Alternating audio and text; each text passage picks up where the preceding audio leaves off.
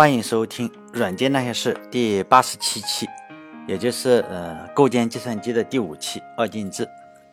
呃，只要是我们学习计算机呢，或者是你不学计算机也是这样，都一定听说过一个东西，就叫二进制这个词。呃，比如说什么逢二进一啊这种东西，反正也听不懂。就其实我刚开始的时候就搞不懂，感觉不像是人话，也听不懂嘛。不管懂不懂呢，大家呃。都肯定通过各种渠道都了解了这个二进制的巨大的一个威力，就非常的流行，知道二进制的这个作用非常的大，并且也知道了这样一个笑话，就是说世界上有一零种人，一种懂二进制，一种不懂二进制。所以呢，这一次我是讲二进制的一些事情。嗯，在正式讲二进制以前呢，我就先来说一下二维码。就自从我们手机时代以后啊。就每个人都会拿个手机，要扫一扫二维码，而且现在基本上所有促销呀，或者是你什么微信公众号呀什么的，都是要扫二维码。那什么是二维码吗？简单的来说啊，二维就是这个名词嘛，就是二维就是平面的意思嘛，码肯定就是 code 的意思，就编码的意思。二维码就是说它是在一个呃平面方向上，就是一个 x 轴或者一个 y 轴 y 轴这个。一个黑白相间的一个方方的图形，这个咱们大家都见过。比如说，我们经常经常用的是微信的这个二维码，就是其中的一种，也是最流行的一种，叫矩阵式二维码，就一个方框嘛。就是这个二维码上有三个最大的一个色块，就是呃在角上嘛，就有三个非常非常非常大的一个色块，就是那角上呢最三个最大的嘛，是用来定位的。也就是说，这时候我们如果去扫描二维码的时候，你手机拿偏了呀，或者是什么的话，都没什么关系，它也不会说你信息呃扫描不出来，因为它有那那三个就是定位的，哎，我定一个呃大体的位置。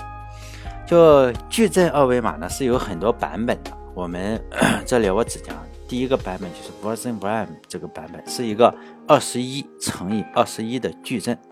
就二维码实际上有非常非常多的尺寸啊，有非常多版本，就总共有四十个版本嘛。就是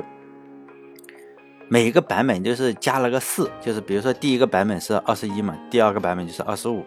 它有四十个呃尺寸的话，其实就四十个版本。也就是说，你最大的一个尺寸是二十一，再加上。呃，四十四十个尺寸再减一，也就是二十一再加上三十九乘以四，最大的尺寸呢是一百七十七乘以一百七十七。就这样，我们可以把它想象成一个围棋的这个棋盘。就对二维码进行编码呢，就是说我们把这个，嗯，呃，我我就说是二十一乘以二十一的这个，就是二十一乘以二十一这个矩阵呢。这个呃棋盘上面就涂成黑色和白色两种颜色，但也包括很多其他技术细节，因为它也比较复杂。那我这里也不可能完全讲清楚，我只讲几个吧。呃，技术细节大家也当故事听一听就算了。首先讲这个纠错码，就我们常见的二维码呢是分为几个级别的纠错，就是说你这个其实你二维码你扫一块，或者是你把它换成一个。很卡通的头像都是都是没问题的，它分别有 L、M、Q、H 四种这个级别的纠错。L 级别呢，就是说你百分之七的字码是被涂了、被修改了，这个就说呃，比如说你不小心撕掉一块，百分之七，哎，那没事。M 级别呢是百分之十五的字码就是坏了也没事。Q 级别呢就百分之二十五错了也没事。H 级别就百分之三十这个字码修改了也没事。所以呢，这个二维码的破损。以后啊，它是实际上是可以被识别的，因此咱们可以看到很多人的二维码搞得比较卡通，而且上面会呃加上自己的头像，因为它这个是可以纠错的。这个二维码的纠错算法呢，叫呃里德所罗门纠错算法，但比较复杂，纯数学，就是呢把这个数据啊和纠错码哎相交替的放在一起，最后呢，嗯，才填充填充最后的这个编码。就填充的过程呢，实际上它是从左下角。左下角开始向上填，一直填到我说的那个定位码，那个就前面我说那三个最大的那个方块，然后再下来填，就这样，从从从左下角开始，就是哎，到了上面，然后再拐下来，然后不停的这样上上下下去填。黑色呢就代表一，白色呢就代表零，这就是我这天的主体，就是二进制嘛。嗯，就是说黑色代表一，白色代表零。如果你碰到非数据区，就是我说的那个，比如说定位区啊这种什么的。它是非数据区嘛，然后就绕开啊或者跳过，最后它就会生成一个呃，按照我们信息这样生成了一个二维码的图片。生成以后呢，比如说我们这个信息非常少，就只有一个呃一一串字符，这这一个名字吧，比如说，那么肯定会出现非常大面积的空白啊，或者是黑色或者是白色，你这个。非常非常的空白非常多，因此呢，你这个扫描起来就非常的困难，因为它一大片是黑的或者一大片是白的，所以呢，在最终生成之前呢，它这个图片还是要经过一个操作，叫做哎化妆嘛，叫 masking，就是说呢，它这个呃 QR 里面啊就有八种不同的图形让大家去选择，就是说它这八种图形呢是呃黑白是非常均匀的，也就是说它是非常协调的一个非常有均匀的方式，因此呢。你生成的这个有可能会出现大面积空白或者是黑色的，比如说我们信息比较少的话，肯定有一大片呃区域啊是空白或者是黑色，它就非常不均匀嘛。因此呢，这个时候我在呃跟它默认提供的这个八个非常均匀的这个图像呢，做一个就是说呃异或的操作，就是 XO 这个操作，因为这个呃。化妆啊，就是这个呃做异货这个操作呢，只在数据信息，嗯，就是说它只在这个数据区里进行，就填充的这个区域进行，不会影响说这个功能区。那你不会说你一异或，哎，那三个定位的那个东西给 给搞得也很呃分散不均匀了。当然这个都是科学家早就已经考虑过了，所以大家也不用担心这个事情，是不会影响功能区的。因此我们看到的二维码呢是不可能，即使你的信息非常非常非常的少。也不会出现哎大片连续的黑色呀，或者是大片连续的白色，因为那个样子会对手机来说，它这个识别起来就不是很很好识别，所以它要根据它提供的内置的这八个呃图形嘛，然后做一下异或操作。这里我为什么讲二维码呢？就前面我也可以看到了，因为讲二进制的话，我们眼睛是很难看到的，就说你讲就零和一嘛，但是二维码是我们现在眼睛看到的。而且是可能是用的最多的一种二进制，它就是二进制，就是黑色代表一，那个小方块黑色代表一，然后白色呢就代表零。这样，计算机中当然也是使用二进制，但是因为计算机中，比如说它在 CPU 里跑或者是在内存里跑，你这个眼睛也看不到，也想象不到，所以呢还是比较痛苦一点。就说我们讲完了二进制，我们还是。说实在的，二进制离我们现实生活是比较远的。我们现实生活中不用二进制，只有在呃有关电脑方面才用。就我们现实中呢是用十进制，所以说我们不管去日本啊，还是去美国，或者去其他的国家，就其他的文字我们是可能是看不懂。比如说我不懂日语，我也不懂英语这种东西，我们去超市的话，大家一定可以看到一个数字是可以看懂的，就它这个钱的价格，因为大家都用这个阿拉伯数字，就是说。零，这是包括现在我们去我们的呃美国超市啊，或者京东商城什么都是数字嘛，这个价格都是写数字，不会写我们这个大写，所以那个大写的一二三四都是写阿拉伯数字，就是零到九这十个数字，不管哪个国家呀，说实在的，都大部分都应该是用这个方式来写这个数字，可能是除了一些你说美洲的印第安部落啊，可能使用其他的计数方式，但是那个比较少用，呃。从某种意义上可以说吧，可以这么说，就是阿拉伯数字啊是最通用的一种语言，肯定比英语还要通用。就数字嘛，大家所有人都默认都采用了这个东西。就这个零到九这十个数字是人类就是说广泛使用的计数的一个体系。据说呀，这个十进制数就是零到九这十进制数，在公元五千多就五五千多年前啊就出现在古埃及了。还有也当然也有中国，就是也考证说嘛，就是什么寅戌，就是咱们这里也有什么文古，嗯，中国基本上是说中国有什么几千年文明、五千年文明，实际上没有这么多，大概三千多年吧。有史考证的，就是你能挖出东西来的，可能就甲骨文上，哎，三千多年，那个时候就是说叫寅戌里面这个甲骨文上也有十进之数，大约是三千多年前吧。哎，具体是不是真的我也不知道啊，因为你毕竟甲骨文上面刻个什么东西，咱也不认识。他说这个就是十进制，咱们就也就认为它就是十进制了。就是有个说法呢，就是说为什么大家用十进制呢？是因为人有十根手指头，所以呢才用十进制，就这样。这个这个这这个，我觉得还是就是怎么说呀，很有道理是吧？如果说你找一个青蛙来计数的话，可能就是八进制，因为我我在网上搜了几个图片，看了数了一下，这个青蛙的指头就是四个手指头。如果它，当然我不懂生物啊，我只是个什么程序员，闷声写代码哈，不是闷声大发财，就闷声写代码。如果说错了，也大家也不要觉得我这个太简单太幼稚是吗？因为我确实搜了一下青蛙的这个指头啊，就是四根。或者我搜的那个青蛙就是四根，就是我觉得如果青蛙以后进化的会，呃，识数字的话，应该也是，它也应该是数自己的手指头，因为它八根手指头嘛，应该天生就会八进制。所以呢，我觉得如果青蛙以后这个进化到一定程度可以造电脑的话，它天生使用八进制应该是个非常非常大的优势。还有就是说，嗯，算盘。就是因为进制这个东西，就是为什么叫逢二进一啊？因为也很难讲清楚，我就讲算盘。算盘这个东西，就是我们总是有意无意的去暗示说，这个东西就是中国发明的。因为算盘和，并且我们还经常说，你看这个算盘跟计算机有非常非常大的一个关系。哎呀，怎么说呀？这这这这也不算错。尤其是他说中国算盘，呃，这个算盘是中国发明的，确实啊。你这个中国算盘确实是中国发明的，但是这个世界上存在各种各样的算盘，比如说有巴比伦算盘，有古希腊的算盘，也有古罗马的算盘，而且样子都差不多，就上面上面有一些小石头，下面有一些都差不多样子。就古罗马也也有自己的算盘，什么我们可以搜一下，网上有的是，人家也有，跟中国的算盘也差不多。你说中国的算盘是什么样子？这是都后来改进的，样子差不多，都是使用一些小球球来计数。其实中国的算盘，呃。如果严格的算起来，是在宋朝末期，就在宋朝末期才开始大规模使用。元朝初期啊，宋朝就宋朝末期，元朝初期才开始大规模流行。之前使用的一些呃计算的算法叫算筹，这个东西也很先进。有兴趣的可以研研研究一下。它首先它刚开始是用来算命的，后来确实可以计数。那个时候我比较闲的无聊。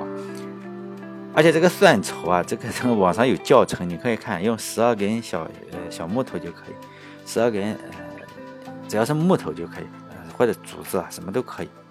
看起来他们从那个坟墓里挖出来都是竹子，我们可以用木头。这个网上有教程，可以算一下，还是挺先进的。就是用木棍，用一些木头或者竹子，你就可以算算算数。这个也嗯，如果有兴趣的话，可以大家搜一下算筹。你可以看半天就知道怎么搞了。那时候我我确实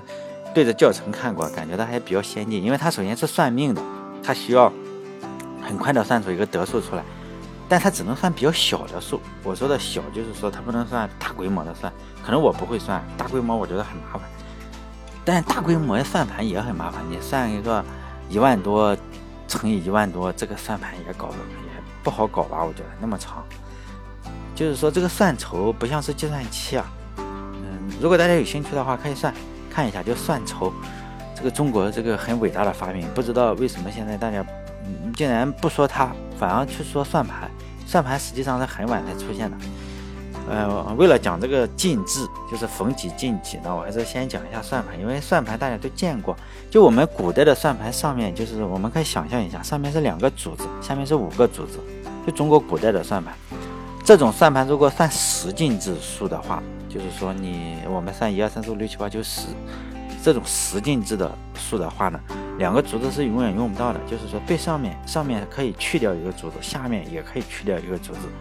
就是说呢，呃，其实可以算就是上面一个竹子，下面四个竹子。就是说这是现代的算盘，就是呃这个算盘呢是日本算盘，就是说是上面一个，下面四个，是日本式的算盘。但现在。我们把它中嗯叫成中国现代算盘，实际上它是日本的算盘，在我们那个时候是上面两个竹子，下面五个竹子，呃，但现在大家都用计算器了，说实在我也很难见到有人还去用过算盘。说实在，可能十几年、二十年没见了吧。以前的时候，在我很小的时候，我这个年龄比较大，在我很小的时候，还是很多人去用算盘，还还可以。现在大家都用计算器了，因为计算器又方便，按一下就行。就现在我实在是没有人见到用算盘，但是大家肯定见过算盘嘛。我们小学时候还学过，背过这个哎这个珠算这个口诀。就我看过一篇文章，为什么说这个成嗯中国有个成语叫半斤八两？就这篇文章是说呢，中国古代的算盘实际上是算十六进制的。哎，如果那篇文章正确的话，这就能解释为什么中国的算盘上面有，就是上面是两个竹子，下面是五个竹子。因为这样的话，下面五个竹子代表五，上面两个竹子代表十，你正好加起来是十五嘛。就十六进制中最大的一个数就是十五。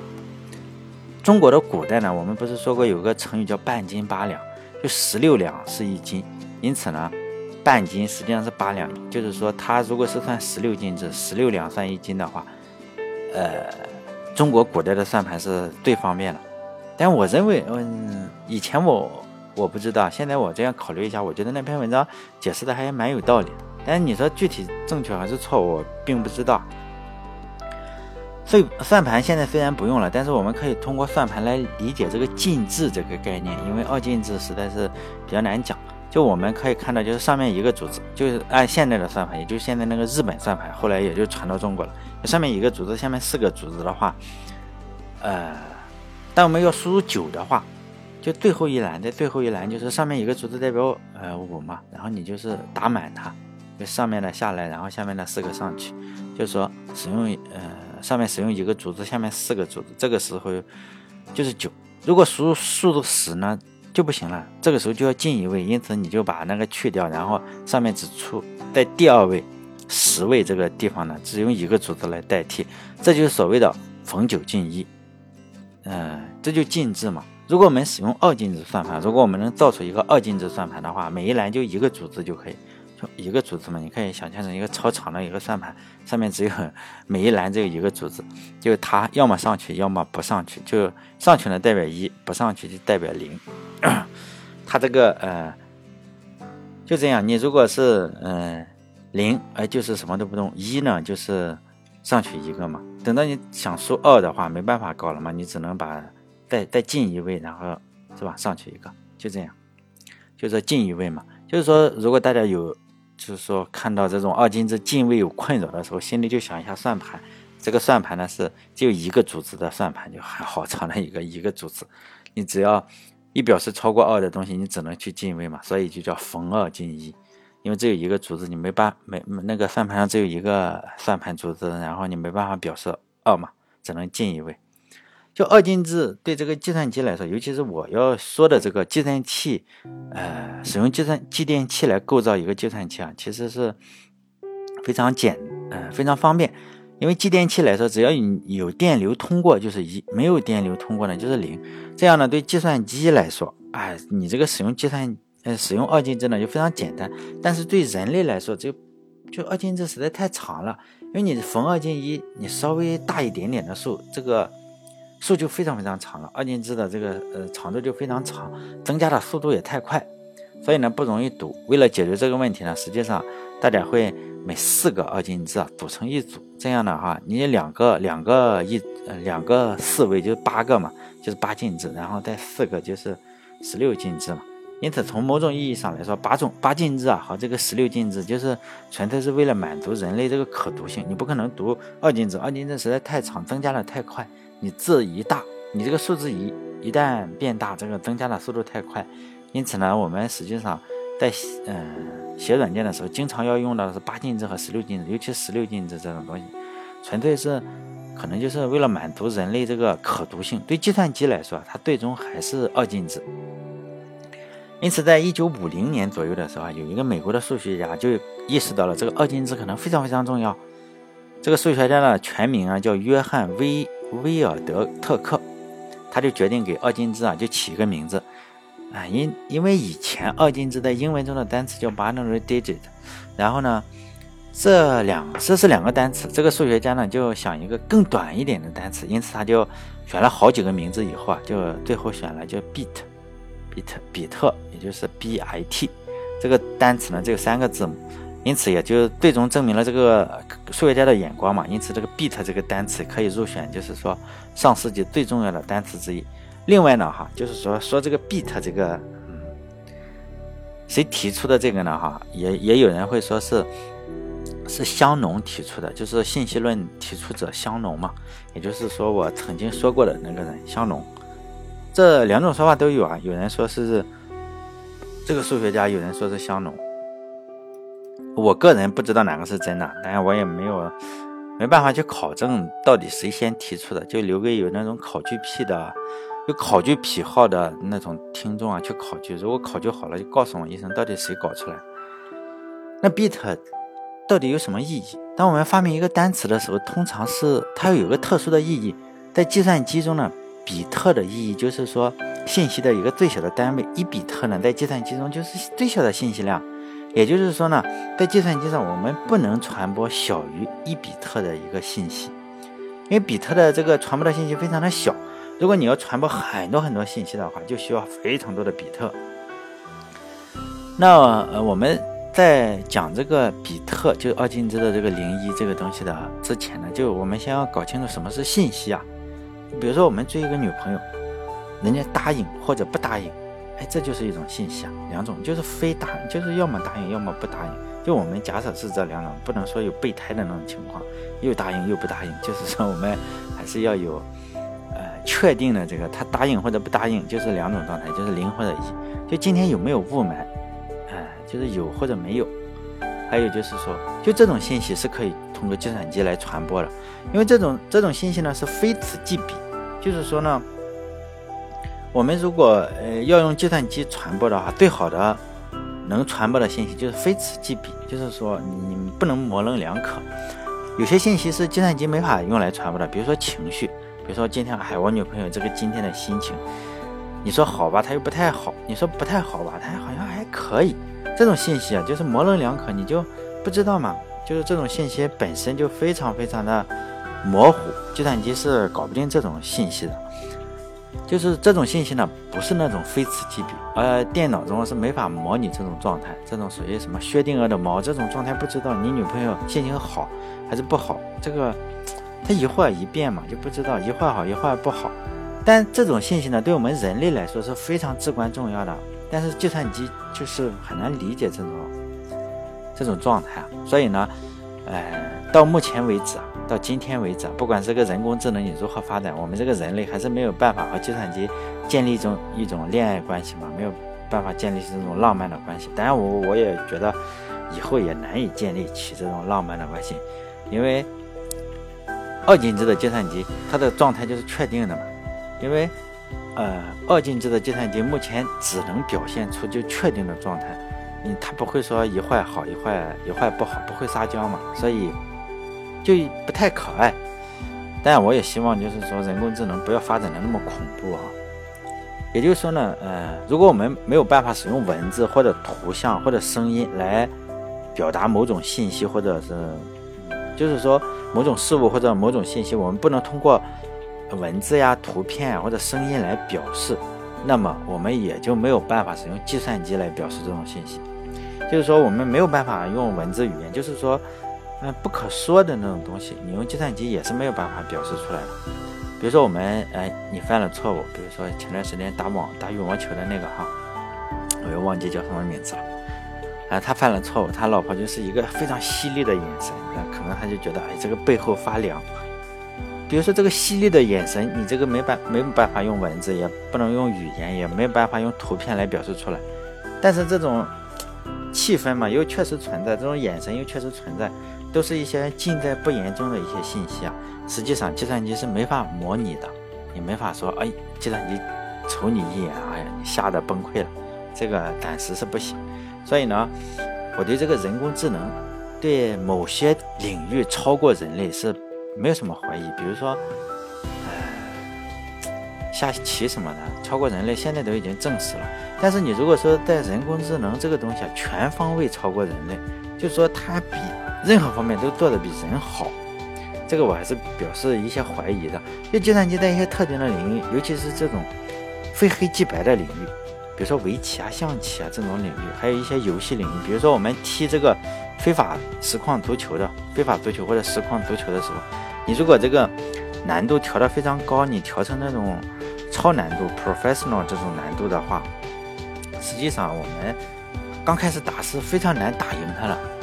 呃。我们很难就踢赢电脑，但这这个东西你说算不算人工智能？我觉得也是算，因为他知道你这个球在哪里，他然后把你赢了。就是说，呃，当时我们做这种非法上，然后输了球以后，输了我们玩游戏这个球以后，大家不觉得哎这个这个人工智能战胜了人类啊？因为大家都不不关注。但是由于这个围棋和最近这个 AlphaGo 啊，就谷歌谷歌的那个 AlphaGo 这个东西啊，一旦赢了人类的围棋呢，就觉得哎这个人工智能是要翻天了。其实我都是觉得它好像跟那种没有太大的区别嘛。我我个人觉得好像是区别也不是太大。比如说。我们跟电脑玩 CS，如果它把我们爆头了的话，它是不是那个的就难度要特别的比这个人工智能的这个围棋要呃厉害很多呢？但可能会厉害很多，但是本质上有没有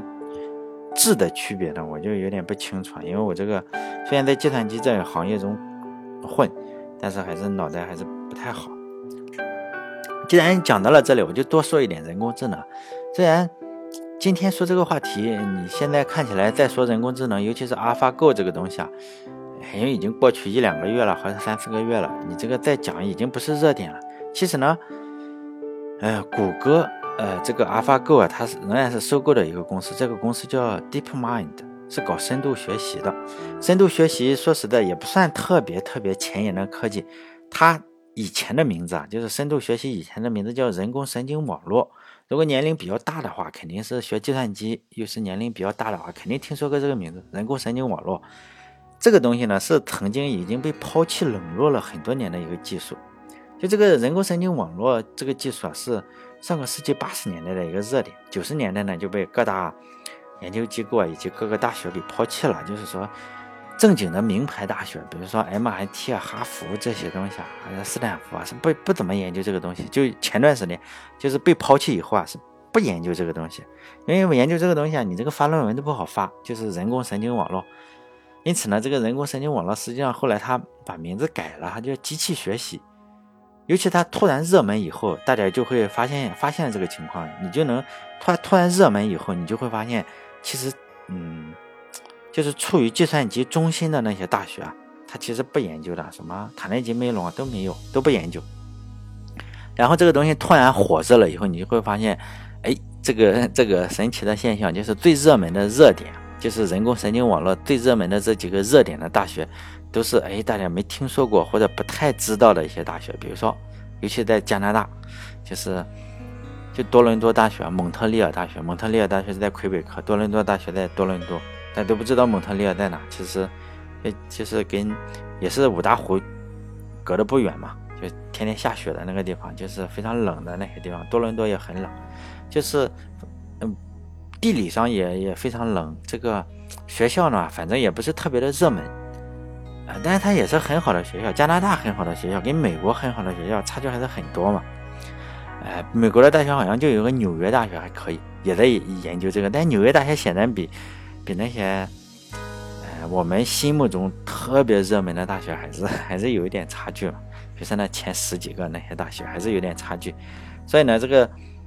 我们就会发现了这个现象，就是说这个技术啊，其实是被冷落了好久的一个技术。因此呢，这些搞这些东西呢，都是游离于那些著名或者非著名大学的那种大学，比如说蒙特利尔大学。你说在加拿大当然是顶级大学，你说放在。北美可能就不是顶级大学了，所以呢，都是非常著名的大学呢，反而是没有形成热点，因为大家不研究这个东西，感觉已经研究过了，大家也觉得也比较落后了，就让人工智能，就是人工神经网络这个咸鱼翻身啊，是实际上是一个新的技术，就一篇论文嘛，大家是用来识别这个手写，就是你写 A B C D，就是因为我们每个人写字有的好看，有的丑，有的是，呃。中国是这样，外国也是这样，就是说你，你写个字就是像，哎，用我小学老师说的，就是像狗爬的一样，人家不认识。这个计算机也是这样，你这个手写这个跟机打的是不同，你这个机打一扫描就扫描过去了，然后呢？他们就有一个技术用来识呃识别这个手写字母，就是你写封信，写封英文呃英文的信，然后大家去识别你这个东西。当时主流的一些算法就是准确率可能就是九十八点六啊这个样子。然后呢，就一个计算机的科学家就用了一个深度自信网络，这就是一种神经网络，就把一下子把这个准确率提高了一点点，就是提高了零点一五个百分点吧，就是它提高了。百分之九十八点七五。大家一看，哦，竟然把这个主流的算法，就是说 SVM 算法，然后给超越了。然后大家就觉得，哎，这玩意可能有搞头。然后大家又开始去关注这个人工神经网络，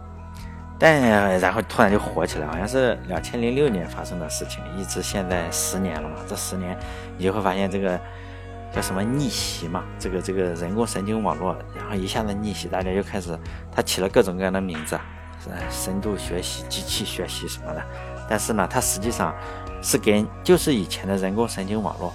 然后现在大家一下子关注了人工神经网络以后啊，各个大学都在搞，各个公司也都在搞。就现在，呃，人工神经网络已经在语音识别，尤其是咱们这个苹果手机这个 Siri，还有这个微软的那个小冰，和亚马逊有一个。一个像盒子一样东西叫 Echo，这个东西啊，这些都是深度学习，还有这个图像识别领域啊，都是已经大家都在搞嘛，就是说它咸鱼翻身了嘛，大家都已经占领了这几个领域啊，图像识别领域也已经是最最厉害的，能识别出一只猫啊，或者是一一只豹子呀这种东西，它还能描述出来说，嘿，这这只豹子在山上，或者这。这个河马在水里，它还能用这种语言描述出来，就是对自然语言这种的处理都是非常的厉害。但以后怎么样，我当然是不知道了，因为搞不清楚，呃，哪一天啊，某个算法又突然的，突然火起来，然后这个神经网络可能又是咸鱼翻身，不好意思又翻下去，这个也都是有可能的，因为，呃，这个。深深度学习就是被这样冷落了十几年，然后突然又红起来的嘛。但这只是我个人的一些看法。我觉得你搞不清楚啊，你现在很火，说不定十年以后，他又他又被冷落了，因为他已经被冷落了十几年了嘛，二十年了，冷落了二十年，然后他突然又火起来，然后有可能你冷十年以后，然后又冷落了，也不好说。其实人工智能这个东西，我一直非常非常的关注，就是我们人类这个物种啊，其实所有的人。预测啊都是不准确的，唯一能提高命中率的方法，其实就是每天多预测几个事情，就是每天你预测几个，然后还预测相反的事情，也总有一两个你能蒙对嘛。瞎猫碰到死耗子，也总能蒙对几个。但是我们就先不管人工智能，我们可以先看一下其他领域的一些预测，都是科学领域的吧，看看怎么样。就上个世纪嘛，人类先造出了原子弹，然后又把人送到月球上。这是当然非常非常伟大的成就啊！你造出原子弹，又把人送到月球上，这个实在是非常非常巨大的成就。然后这个人就开始预测嘛，就是未来学家，就说再过五，当时非常非常流行的一个观点，就是说再过五十年，你这个核能驱动的汽车满大街跑，就是说我们现在小汽车都都不用烧油了，中中石油、中石化早就破产了，就说烧核能，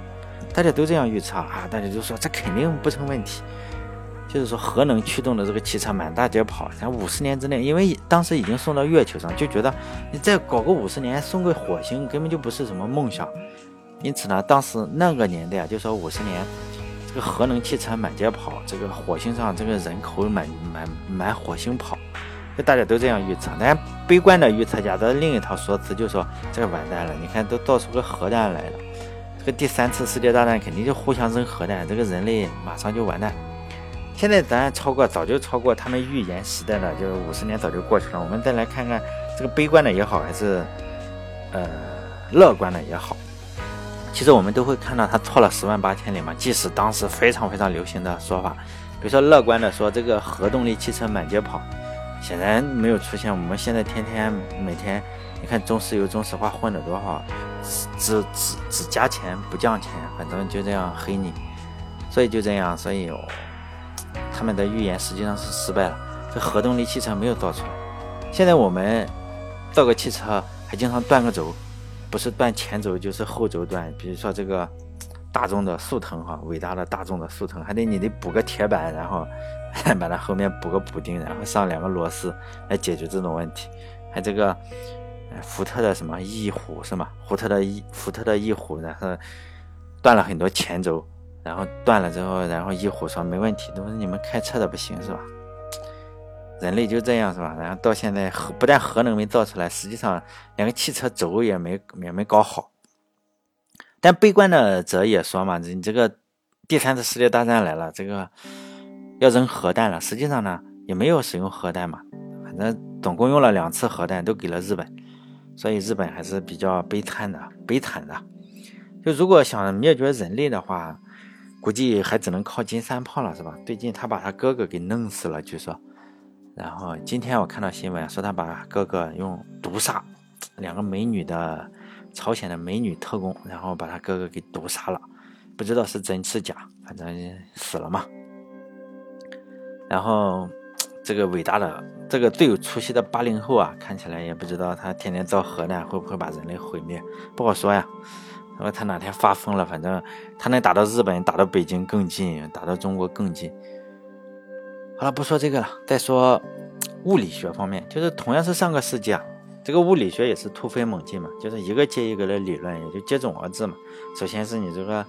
呃，相对论嘛，然后量子力学就一个一个接一个的出现。但乐观者也是这样预测，非常高兴的预测，就是说这个大大统一理论是近在咫尺了，就是说。马上就出现了这个大统一理论，要统一各种利益，反正统一理论就要出现了。结果到现在早就过了五十年了，也没搞定。去年还是前年，不是荷兰有个科学家就提出了用熵增理论来加强这个爱因斯坦的广义相对论。至于这个理论正确不正确，我是不知道。起码就是说，大统一理论目前还没有搞出来。也就是说，非常非常乐观的那些预言家呢，这个就是又乐观过头了，没搞出来。就熵增理论嘛，后来好像是去年还是今一或者去年或者前年，我搞我忘记了，反正我看到过这个报道，就说你这个嗯熵增理论嘛，就说哎呀非常非常有希望来解释爱因斯坦的广义相对论不能解释的事情。后来我就没关注了，因为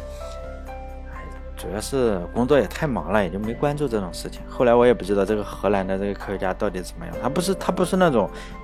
民间科学家，他就是个大学教授，然后试图就是说，呃，解释这个让广义相对论，呃，更完善嘛，可以说，他并不是推翻它，就熵增嘛，就熵增理论，大家都知道，应该很神奇，就熵永远都是增大的，永远增大，永远增大，永远不会减小。其实说实在，我想到了这个，那时候我就在大学里就想到了这个名字嘛，那时候我就说，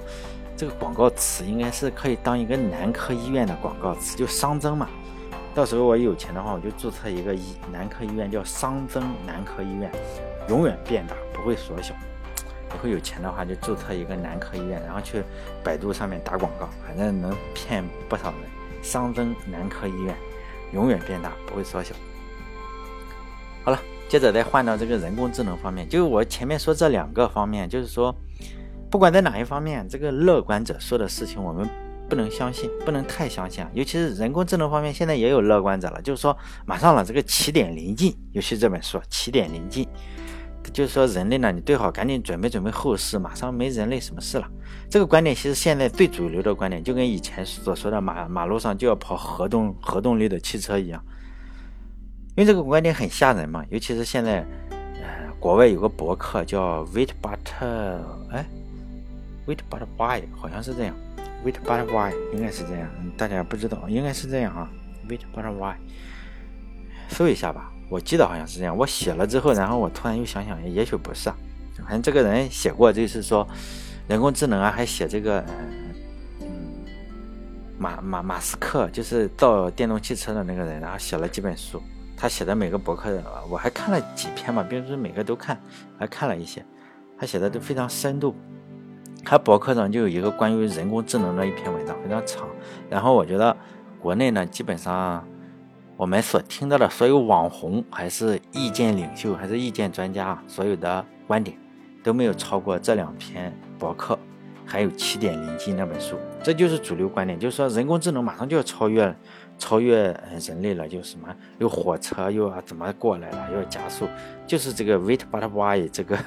博客上写的，他写了之后可能被人被中国这边的呃一些人然后拿过来，还有起点临近，就这两本书嘛，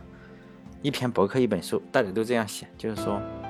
非常的乐观，就说人工智能马上超越人类，我个人觉得是不能太乐观，因为核呃核能汽车我们没见过。我估计啊，核能汽车再过五十年也够呛，因为我们人类现在连个轴你都造不好，还核能个毛啊！呃，大统一理论估计也够呛，因为其实物理学领域，结果突然爆发了一下，又呃，相对论啊、量子理论以后，哎，然后又停止了。大家有没有发现，这个呃物理学停止了？尤其是现在发的物理学奖越多，物理学诺贝尔奖、诺贝尔物理学奖越多，实际上是越没有什么进展，就是没没什么进展。最近，嗯，还是不要太乐观好。最近最被看好的就是什么理论？就弦理论。大家我看大家都在说弦理论，实际上也没有什么突破性的发展，只是大家都这样熬着，还没有出现下一个牛顿或者是下一个爱因斯坦，还得等着。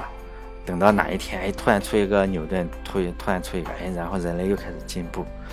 不出的话，即使有个六十亿人，也是六十亿笨蛋，也搞不清楚。最近我呃还看到说，呃，谷歌公司的无人驾驶汽车项目已经接近取消了，因为按照谷歌公司一贯的原则嘛，就很多的宣传当然是天花乱坠啊，最后 最后搞的呢就是说砍掉。比如说有谷歌的眼镜啊，大家知道吗？谷歌的眼镜那时候多么火，是吧？谷歌眼镜，然后还有组装，组装组装的那个什么，呃，手机，就是说你手机开项目可以这样拆开，然后换什么部件，就组装的，嗯，手机项目。还有说我通过气球，哎，然后你这个可以上网，然后我升空一个气球。当时我就觉得，这有这不是扯淡吗？他们好像这个项目也取消了，就是说。当时，嗯，谷歌每次这样一出来啊，因为他这个公司特别会宣传，比这比我们这政府还会宣传。最后呢，也是还有谷歌，你知大家知道吗？谷歌每一两年就会出一个聊天软件的项目，每每隔一两年一定会出一个聊天软件，然后呢就不用了，大家都不用，社交嘛，它有一个社交梦，然后希望大家用，结果大家都不用。每次我都注册一下，最近我又注册了一个叫什么东西啊？然后最终发现，哎，好友就那两三个，因为只有两三个人喜欢长线。最终你发现，哎，谷歌每次每次出个新的聊天项目，喊我赶紧去注册，然后就发现跟我一一起玩的就是那么两三个人，特别喜欢长线。然后一看，哇，结果我们每次谷歌每次我们都去捧场，然后最终他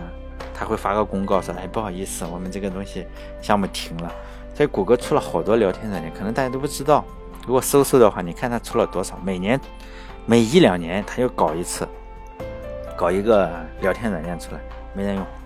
就这样。这个谷歌公司也挺搞的。还有就是说，如果大家是程序员的话，尽量不要用谷歌出的这个开源的东西。谷歌这个挖坑比哪家公司挖坑都厉害。谷歌经常是把代码一丢，去他妈的，不管了，就这样。很多，比如说你把它的，你把代码放在谷歌的那种托管的上面，哎，谷歌就会砍项目啊，然后就说我们这个项目代码托管的这个项目我们就要取消了，你赶紧的哈，赶紧的，该该去哪去哪，然后给你说。所以有时候我比较害怕，不大不大敢用谷歌的东西，除了它的搜索非常的好，YouTube 什么，YouTube 跟安卓都收购了，所以其实谷歌宣传了那么多。非常牛的东西，你就会发现它搞来搞去就是卖广告最厉害。哎，安卓是收购的，YouTube 是收购的，包括那个博客都是收购的。啊，他自己搞搞了很多非常前沿的东西，最终汽车也砍了，现在好像是砍了，然后哪一个都砍了。就我为什么说这个东西呢？就是说，哎，我还是个人觉得，这个可能人工智能没有那么好。如果那么好的话，它为什么不量产啊？是不是？如果谷歌宣传的那么好，并且大家都跟风说这玩意比人开的好，如果人开的那么好的话，你干嘛不量产？那么多汽车公司，像苹果也也不准备搞了。难道苹果搞不定，谷歌搞不定？呃，特斯拉当然主要是电动汽车，我觉得它的卖点是电动汽车，所以它也不是说它的卖点是那个呃自动驾驶嘛。好像苹果也不搞了，也不搞，也不搞自己的汽车了，然后。谷歌也不搞了，大家说你这个人工智能看起来不是那么厉害嘛？如果那么厉害的话，他干嘛不量产？有钱不赚嘛，是吗？所以现在只能靠乐视自动驾驶汽车，是吧？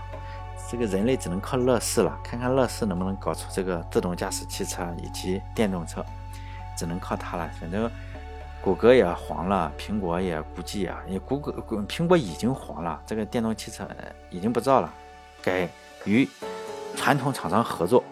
谷歌不知道，反正我看跳槽的人都都该，嗯，差不多都跳跳光了，牛人都跳光了，不知道，这。只是我瞎扯，所以我就是通过这个地方，我就觉得人工智能没有没有他们宣传的这么好。如果那么好的话，他们肯定会拿着去赚钱嘛。就说如果我们有了达到甚至超越人类的这种人工智能啊，你说他们会不会是个有趣的家伙？假设会不会是个有趣的家伙？就是这个人工智能会不会是比较有趣？因为通过二进制。做出下会下象棋或者这种软件是没什么问题，但是呢，通过这种二进制只能表示两种状态的这种二进制，能不能模拟出那种，比如说含情脉脉的那种眼神啊？但这件事情我也经常纠结，而且我也一直没有答案。反正呢，我现在碰到是自称搞这个人工智能和大数据的，我一般是认为这个人是个骗子。首先啊，我认为这个人是个骗子，因为我们公司里经常会把我们拉出去，哎，洗脑，也不是洗脑，就说接触一些东西啊。我特别讨厌，我参加了很多次这种公司请来的牛人的这种人工智能和大数据的会议，好好几次，十几次是有了。对这两个行业，我这个。狭隘的思想就是对他们都是做有罪推定，我就首先认为他们是个骗子，尤其是他们经常会拿出一个这种列表来出来忽悠，就是说中国人工智能创新百人榜，还有中国大数据创新百人榜，上面就列了一百个牛人，就是百人榜嘛，创新人工智能和大数据的百人榜，然后我一个都不认识，这是那时候我就我坐在台下我就开始想，这就是武侠小说里那个。平湖白晓生嘛，那古龙的武侠小说，平湖白晓生弄的那个兵器谱嘛，非常不靠谱。你这个兵器前面兵器谱排名靠前的呢，最后都是被后面给弄死。你们第一的被第二弄死，然后第二的又被第三弄死，就这样，都是被排名后面的给弄死。而且我参加这种会议呢，给我一个最大的感觉就是，感觉你就像参加一个婚礼，真的跟参加婚礼差不多。参加婚礼比那个还要有趣，参加婚礼起码有吃的嘛。这个你嗑瓜子也不是喝，只能喝点水，然后坐在那里，就真的像个，他就像那个司仪，就在上面讲这个，弄一堆 logo，然后百度，然后弄腾讯，然后各大各大的公司的 logo，他都这样展示一遍，有个 PPT，就跟那司仪一样，然后一直讲，每次真的我我不知道为什么，或者我这个人不能接受新事物，每次我听这个东西，我最大的感觉就像是在参加一个婚礼。参加一个同学的婚礼，所以我对这个可能有负面的一些看法。所以呢，希望我这种负面的看法不要影响大家。如果你特别看好人工智能，或者特别看好大数据，那你就去做。因为我可能我遇见的人都是一些骗子，或者他们是不是骗子？我认为他们是骗子，只是我的偏见啊。好了，这一期就到这里，就是讲二进制，然后后面又胡诌了一下。好了，再见。